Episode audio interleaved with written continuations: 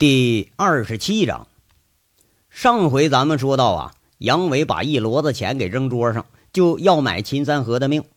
这帮收高利贷的他不着急，秦三河倒是着急了，扑通一下跪下，把自己输九万块钱这事儿给说出来。他哀求着杨伟，却没想到杨伟脸色陡变，连耳光带大脚呢，踹的秦三河是满地打滚。杨伟要说他为什么这么做呢？一呀是有点生气。他是非常生气，秦三河就落到这步田地上，那就是一个赌字害的。看着这不长进的秦三河，这气呀莫名其妙就上来了，而且比以往的哪次的那火都大。这手啊下的确实是狠了点连这帮收债的看的也都有点心惊了。那么这个态度啊，就落到了这帮收高利贷的眼里，那这就有点误解了。先前杨伟说的要买人打个收条，后来又让一步说花钱咱买个死的也行。刚刚这出手狠辣，一耳光打的秦三河半边脸肿起来了，满嘴吐血。这要是不说哈，这俩人之间的这个恩怨，那可能得相当重了。而在道上啊，像这个肯花十几万甚至更多买命的人，那也不在少数。这几个人这心里头啊，还真把杨伟和秦三河当成了生死仇家了。特别是秦三河这么愣的人呐，见着杨伟胆怯的表情，落在这一帮人眼里，更坚定了这个想法。这呀，正是杨伟要的效果。哎，等等！那叫强哥的拦住了还要打人的杨伟。最后这一幕彻底放下了他的戒心。俩人之间有什么仇，他是没兴趣过问。现在呀，最终确定的是这个收条，他不会出什么事儿而已。况且一下子收了十好几万，是吧？这买卖你要不干，那才是笨蛋呢。跟着呀，就听他说着：“呃，拿纸笔，那个条我给你打，灭口就不必了。这人呢，卖给你了，你呀，给拉回去慢慢收拾去吧。啊，呃，行，那钱归你，人归我啊。万一这狗日的耍赖，麻烦兄弟们。”到时候都做个见证就成，哎，亏待不了各位兄弟们啊！杨伟这话说的是大大方方，一副江湖的派头。那强哥也痛快，问了杨伟的名，刷刷画了几笔。杨伟一看，那写着“今收到杨伟代秦三河还欠款一十四万五千元整”。杨伟啊，又是要求说注明了是几月几日的欠条。哎，那。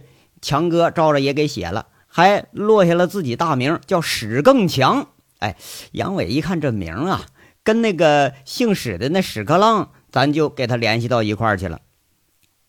杨伟把欠条和收条随手往兜里一揣，挥挥手，叫着不离，把这小子给拖走了。咱给看好了啊，那个样子，那个作态，就跟抓了仇家一样。哎，跟着是一抱拳，各位打扰了啊。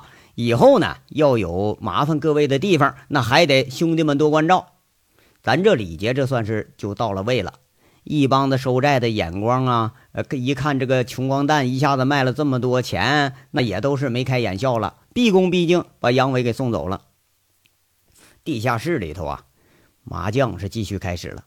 这小四毛啊，他脸见喜色，数了数钱，放桌上说一句：“哎，强哥。”没想到这秦三河还是条大鱼呀！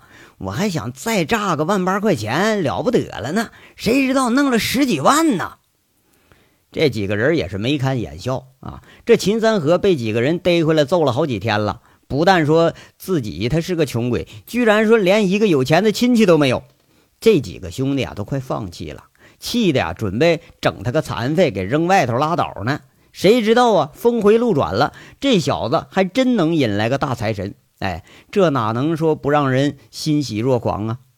这放水出去啊，这钱除了本儿，那可就全都是利了，而且利比本儿那是大得多。这次估计又得分上一摞了。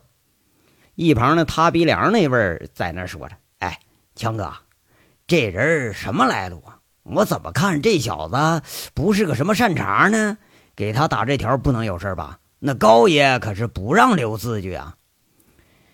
哎呀，不能，看样啊，秦三河是个当马仔的，铁定是偷了他钱了，这气不过要收他家房子了。要说这货比咱们还黑呢，你没看秦三河吓那鬼样啊？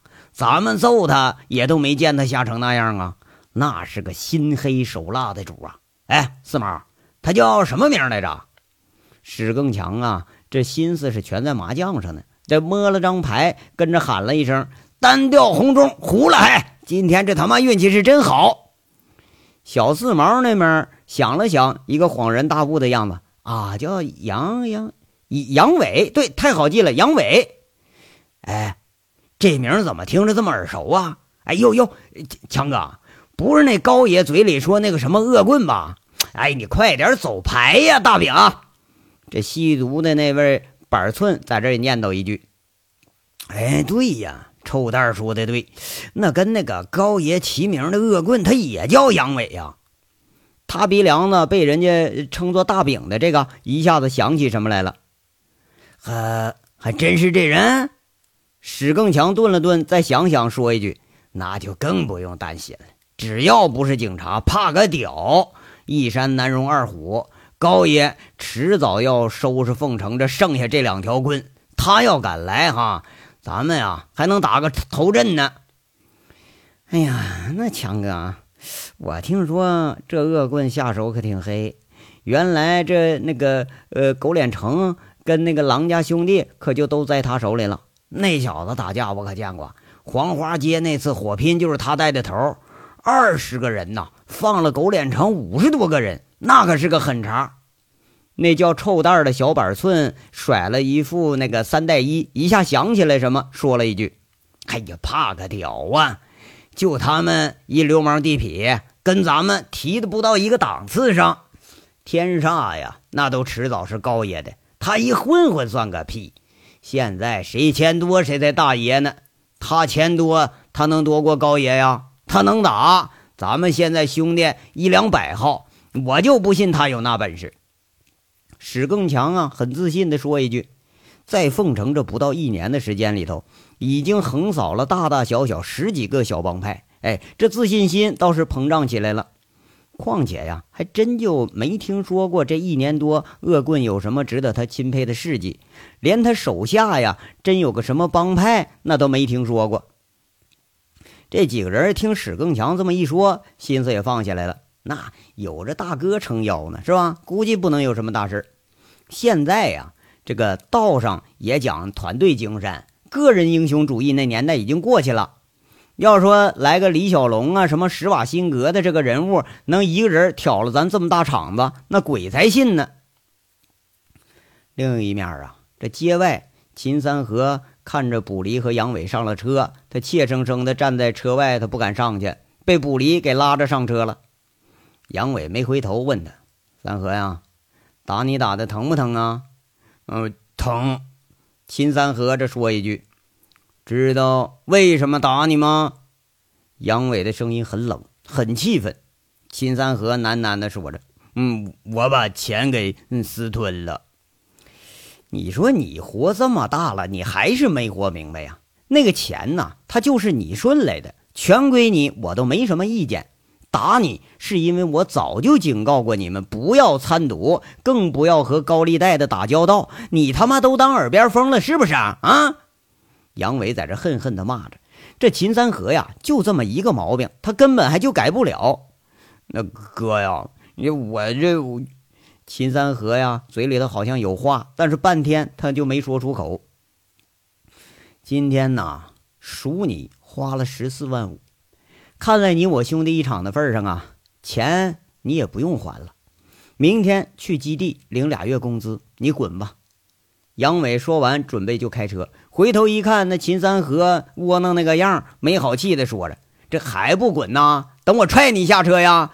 你有功了是不是啊？赌输了，我还得来赎你，接你回去去。你倒都挺好意思，你是啊？”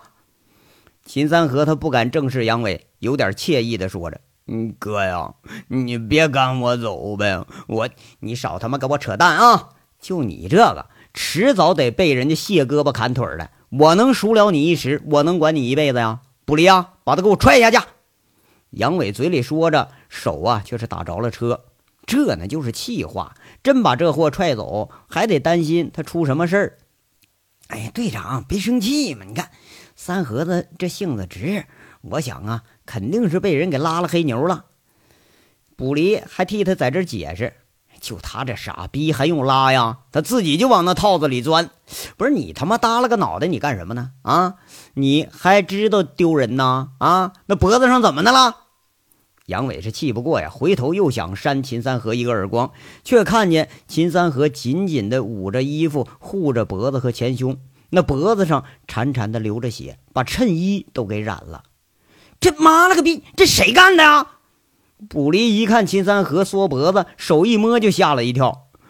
哥呀，我知道我没脸见你，可我我熬不住了，哥呀。他们天天这么整我，那秦三河一个大男人哭的有点是声泪俱下。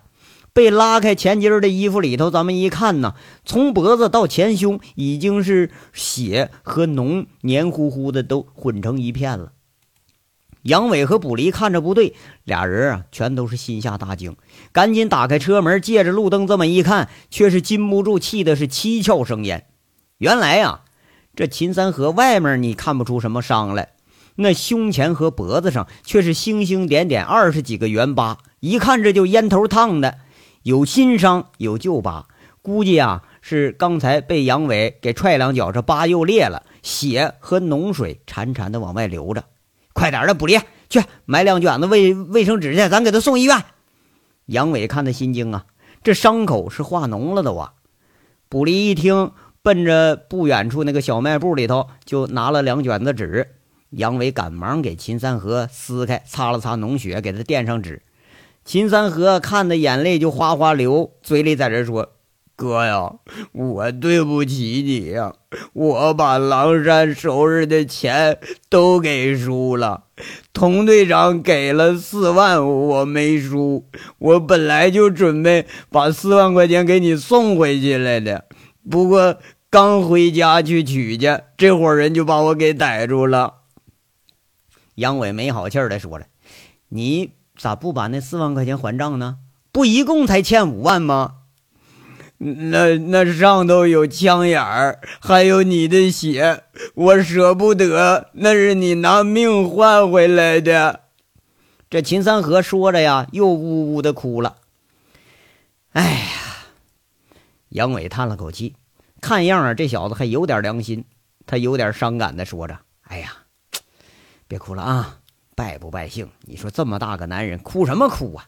不离啊，走，咱上医院。”杨伟说着，把秦三河就扶上车，叫卜离走着。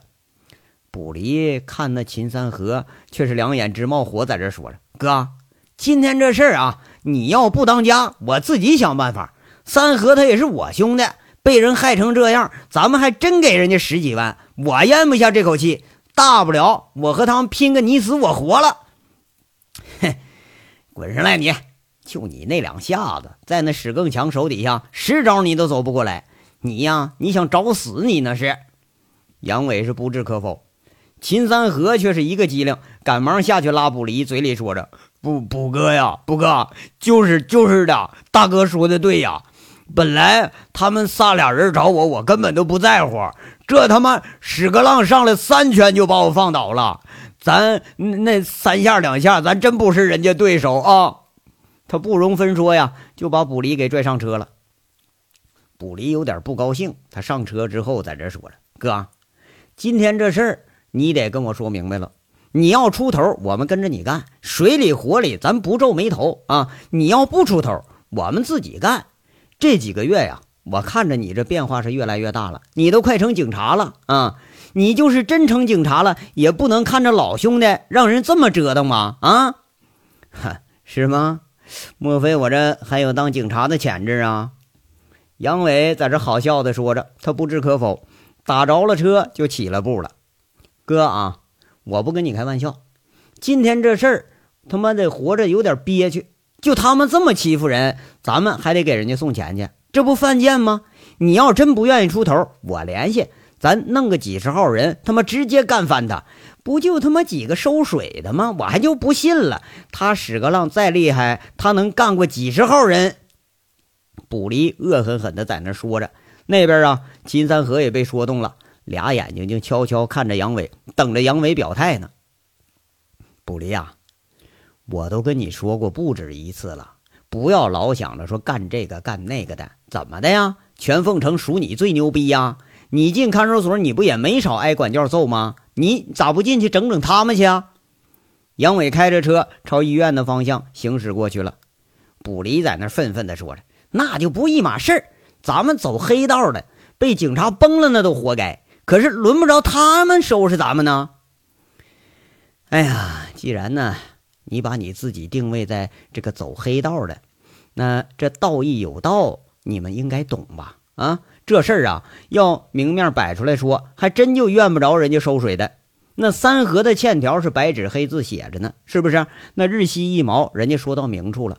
别说咱们现在不一定能打得过人家，就真能干得过，这事儿也不能动手。怎么着？那人家收债也有自己的道啊，利息高，那提前都告诉你了，你非得要借，人家也没逼你借呀。再说了，这打人下黑手，那是三河赖账了。现在又觉着不平衡，你回头找人家去。你觉着你自己占几分理呀？道上火拼，多少都讲究个理字儿。你一分理都不占，你就真拼赢了，别人都得说你他妈是白眼狼。以后你连个黑道你都没法走了。杨伟说这话呀，听得秦三河是羞愧的，又低着个头。要说这个走黑道的啊，多少都有几分职业操守。比如这放水的吧，啊，设计好了套子，让你不得不借。但是绝对不会强迫你去借去。比如说，这道上如果你要火拼，哎，是抢谁地盘去，你总得有个站得住的理由。比如大街上那个掏包的，基本上都有固定的路线，不会说漫无目标的乱转悠到别人地盘混吃喝去。当然了，这些规矩你也可以不遵守，是不是？前提是你必须有超乎所有人的实力。这个蔑视一切的实力。当然是杨伟不可能有的，而且杨伟压根儿啊就没有想到往这个方向发展过。哎呀，哥，你说的都对，可我就咽不下这口气呀！哎，现在咱说这帮王八蛋就这整人的法也太损点了吧？啊，这还不如摁着揍呢。哥呀，那这事儿就这么算了？卜离说着呀，有点唉声叹气了。要真说按道上的规矩。那你这事儿还真就不怨人家。你问问三河有什么打算吧。杨伟冷冷的说一句，没接卜离的茬。这秦三河呀，有点喃喃的在那儿磨叽：“那哥呀，我我听你的，你他妈听过我的吗？啊，我不让你去赌去，你怎么就赌去了呢？啊，不让你和高利贷的打交道，你怎么还敢借人家钱呢？你什么时候听过我的呀？哎。”我都恨不得我就废了你！我杨伟有点是恨铁不成钢。平时一帮啊熟人在那小玩一会儿，杨伟倒也不说什么。可是还真就没想到秦三河这个货居然呢敢进地下赌场。我没去，是那小四毛拉我去的。秦三河终于是完整的说了一句话：“谁拉的？到底怎么回事？你还没说清呢。来，你给我说说。”杨伟啊，一看离这个医院还有几分钟路程呢，这就问了一句。秦三河是前言不搭后语解释半天，俩人总算听明白了。原来呀，这秦三河原本从锦绣出来以后呢，曾经在茶楼当过几天保安。哎，前段时候杨伟和韩雪回顺王山了，这秦三河抽空就上街溜达到这个茶楼打了几把麻将。那麻将打的也不大，就五块钱底，输赢也就几百块钱。没想到啊，这看茶楼的小四毛就是那个地下室引杨伟他俩进来那人儿，说倒着秦三河说：“开开眼界去，到地下场里咱甩两把。”那秦三河禁不住诱惑呀，跟着半下午这就去了延庆路的地下赌场。谁知道啊，他手气太旺，在百家乐上赢了一两千，哎，上爬山炸金花又赢一万多。那小四毛又拉着秦三河呀去敲锅赌牌九去，那谁知道这手气更顺？哎，两万块钱做锅两圈牌下来，居然吃进了十几万。这秦三河那可就赌疯了，吆五喝六，这回牛逼了一回。不过呀，这事儿发展的太快，跟着就换了几个下家，那下的是贼大，成摞成摞往台子上摞钱，那有赢有输啊，这锅里的钱就越来越少了，连本带利一会儿就出完了。秦三河这才急了，把腰里剩下这七万块钱全给押上了。谁知道啊，一圈就被人给吃了，这连开了三把币石啊，自己一把。下家呢，三家全币石两把，这四把牌把这本钱和借的几万块钱给吃的是干干净净。跟着这就躲到外头躲了个十来天，一回老家就让人给逮回来了。你说连开三把币石，两把那下家全币石，你傻逼呀！被人拉黑牛了，你都不知道？不离在这恨恨的骂着，又是气愤的呀，在他脑瓜子上扇了一巴掌。这事儿是简单之极，铁定就是财漏白了。这小四毛一见着钱，那拉人就去骗赌去了。哎，这地下赌场里头，一家可比一家黑。你要是小打小闹的，输赢不大，那赌场他才不搭理你呢啊！你要是手气真是旺的，说神鬼难挡，那可就得有镇场的高手出面了。一出面，这签术那是五花八门，根本你防都防不住。况且呀。秦三河估计十有八九就是人家设套啊，套他腰里那钱呢。杨伟叹了口气，说一句：“哎呀，三河呀，这事儿啊，当场没逮着，那我也没法帮你啊，你就认栽吧。”卜离还是挺生气，队长，这不行，咱们得讨回个公道来，那也不能这么坑人呢。这样，嗯，哥，我栽了就就栽了，活该了。那。他们哪怕要我命，那也就那么个事儿了。他们欺人太甚的，关我好几天，天天打，完了还拿烟头烫，完了 还往我身上撒尿，还说要烧我家房子呢。我跟他们拼了好几回，我没拼过。秦三河说的呀，就眼睛有点冒火了。这话又是听得卜离是一腔怒火，杨伟也是气的呀，咬着牙关，他没骂出来。这道上啊，都讲究整人留着三分面子。这事啊，侮辱人有点过分了，做的是真有点绝了。那亏得是秦三和性子浑，这要搁一个自尊心强的，指不定都他妈自杀了。行，好吧，这事儿啊，咱先放放。三河呀，你要是真想让我帮你出头，你得向我证明以后你不赌了。什么时候你向我证明了，我什么时候就把这口气替你出了。下车吧，杨伟这车停在医院台阶上，喊了一句，俩人悻悻的下了车。医院里头啊，这功夫已经下班了。杨伟送着秦三河进了急救室。这医生值班啊，那护士原本他就不高兴，哎，收了两百块钱小费，这才眉开眼笑，叫了个人给秦三河清理伤口。那烟头烫伤他倒是不重，就是伤口挺深，都已经化脓了。这护士清理了有半个多小时才清理完，开了一堆药，让秦三河回家养着去。杨伟一看这问题也不怎么严重，看看时间，这才九点多呀，就拉着俩人上那个小吃市场去吃点饭去。一路上，秦三河是默不作声，跟着卜离进了小吃市场。杨伟找地方停车，这么个功夫，刚一下车，就听市场里头男男女女叫着嚷着，就乱套了。这一惊啊，秦三河不是说刚出来就他妈跟人干起来了吧？那吓得他就往市场里跑。